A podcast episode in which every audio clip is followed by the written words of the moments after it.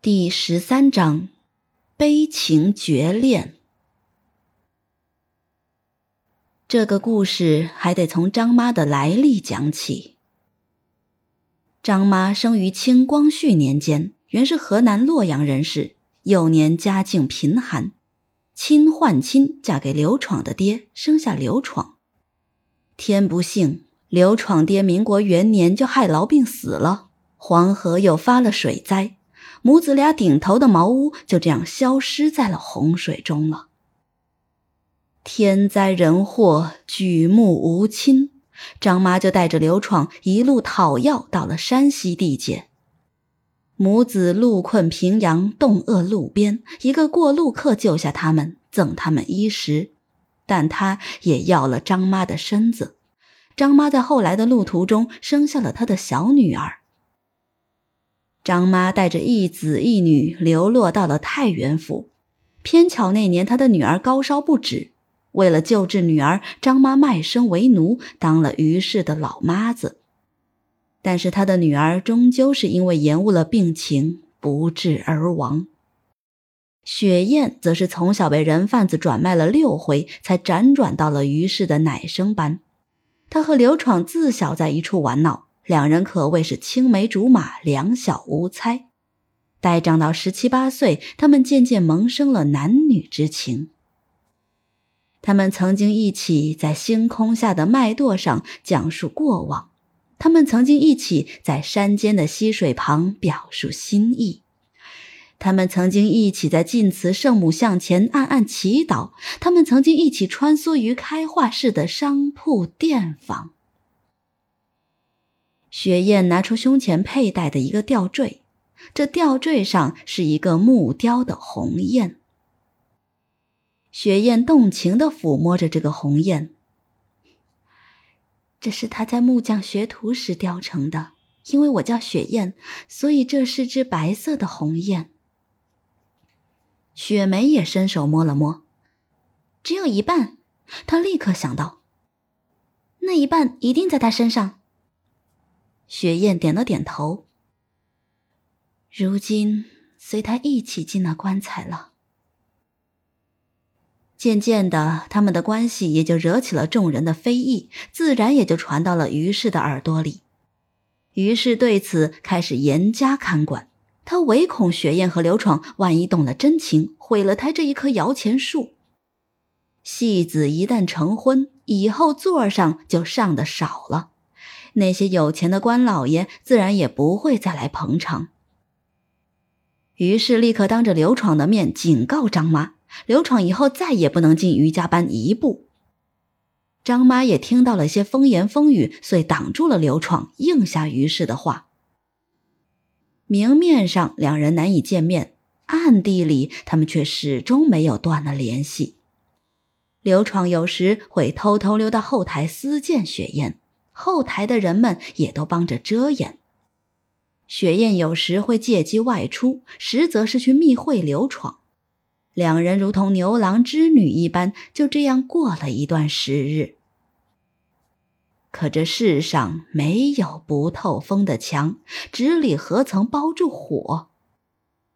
终于那一次，刘闯藏在后台被于氏发现，于氏的心肠毒狠硬辣，他将刘闯吊在后台，鞭鞭入骨，撕心裂肺，一皮鞭更是打烂了刘闯的脸。留下一条三寸长的鞭痕。一场拷打也打散了雪雁的心，他对他们的爱情萌生了退意。再加上张妈跪地苦苦哀求他放过刘闯，他挥泪痛斩情丝，一对有情人洒泪分别。讲到这里，雪雁已是泣不成声。雪梅为他擦去脸上的泪痕。那后来呢？你们还见过面吗？雪雁叹了一口气，痛苦的点了点头，又继续讲来。就在三个月后，刘闯突然夜敲雪雁的闺门，他言说他要带雪雁远走高飞，共同开始新的生活。架不住刘闯的劝说，两人于午夜逃离了太原。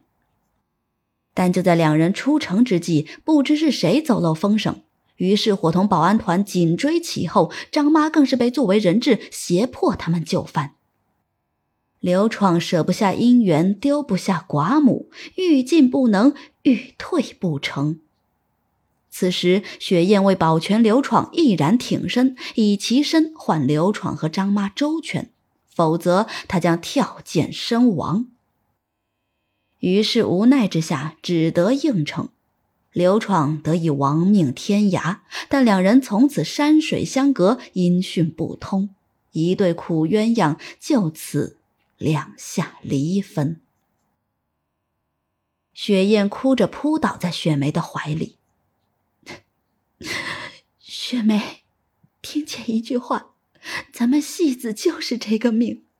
要是你真能找到一个爱你的人，就让他带你走，离开这个火坑。雪梅拍着雪雁的肩膀，她的心里也有些感伤。带她脱离苦海的那个人究竟在哪里？难道真像雪雁姐说的，戏子是不配有爱情的？雪雁悔恨地拍打着炕沿。就在他以为刘闯已经不在人世之时，谁知道这个冤家却突然出现，他还要夺于氏的性命。如今阴阳相隔，永难再见，岂不令人伤痛？雪梅也为他们的生死苦恋而垂泪感伤，但她能做的也只有安慰雪雁，与她共同祈祷刘闯早登天界，免坠轮回，永不再受。这世间苦难，雪梅依然是日复一日的演戏。她每天散了戏，顺子会用黄包车把她载回家，然后她去拉车。唱戏的艺人日子不好过，所挣的银两大多落入了园子的老板和于氏的手中，他们只能在散戏后打些零工。那天，雪梅下了戏，在门口等待顺子的到来。忽然传来一声熟悉的呼喊：“雪梅。”他回头一看，是苏若良。雪梅见到苏若良，先是吃了一惊，原以为就此别过的人，想不到今日竟站在眼前了。但他一想到他曾经不辞而别，心中有些生气。雪梅生硬地说：“是苏先生吗？您有事儿吗？”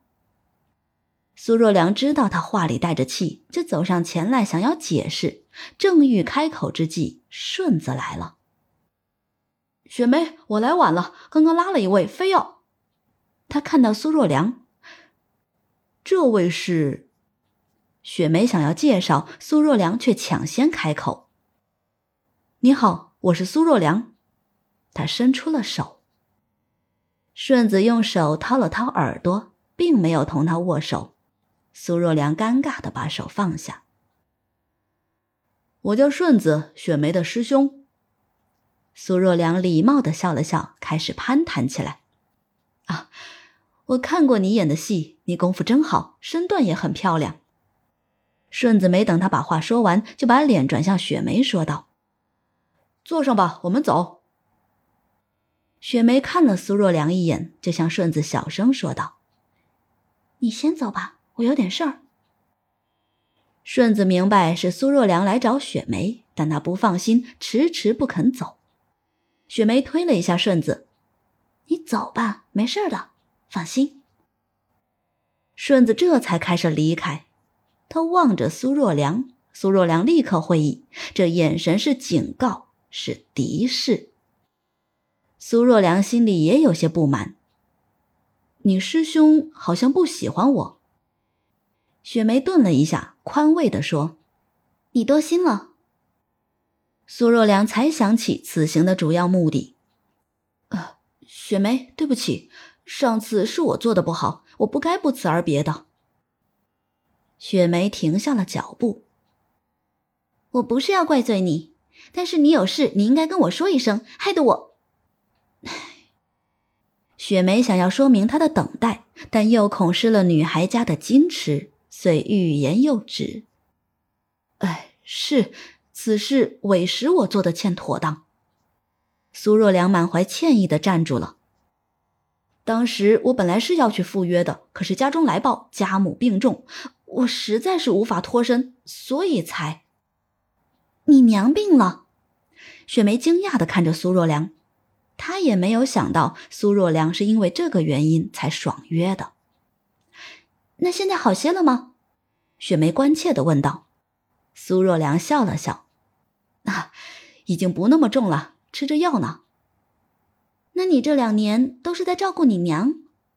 啊啊，是。苏若良有些神色不定，也不全是。当时东北爆发了九一八，政府为了阻挠我们参加抗日救亡，给我们突击来了一次会考，我们就给他到省教育厅搞了一次两千人的大游行，因此我还入了狱。怎么？那你受苦了吗？雪梅停下脚步，有些焦急和担忧。苏若良放声笑起来，哈哈，那有什么苦？捐躯赴国难，视死忽如归。再说，当晚我们的同学会就准备发动总罢考，他们怕事情闹大，就乖乖的把我们给放了。你看，我这不是好好的站在你面前吗？雪梅舒了一口气，嗔怪的看了苏若良一眼。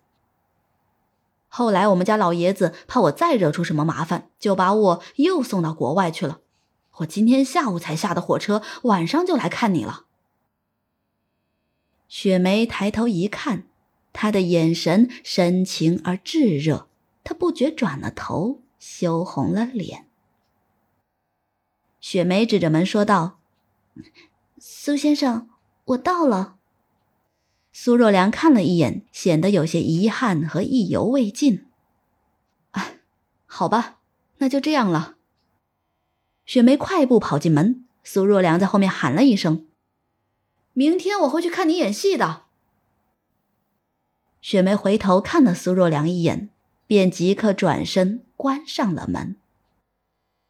苏若良痴痴的望着门，望了很久。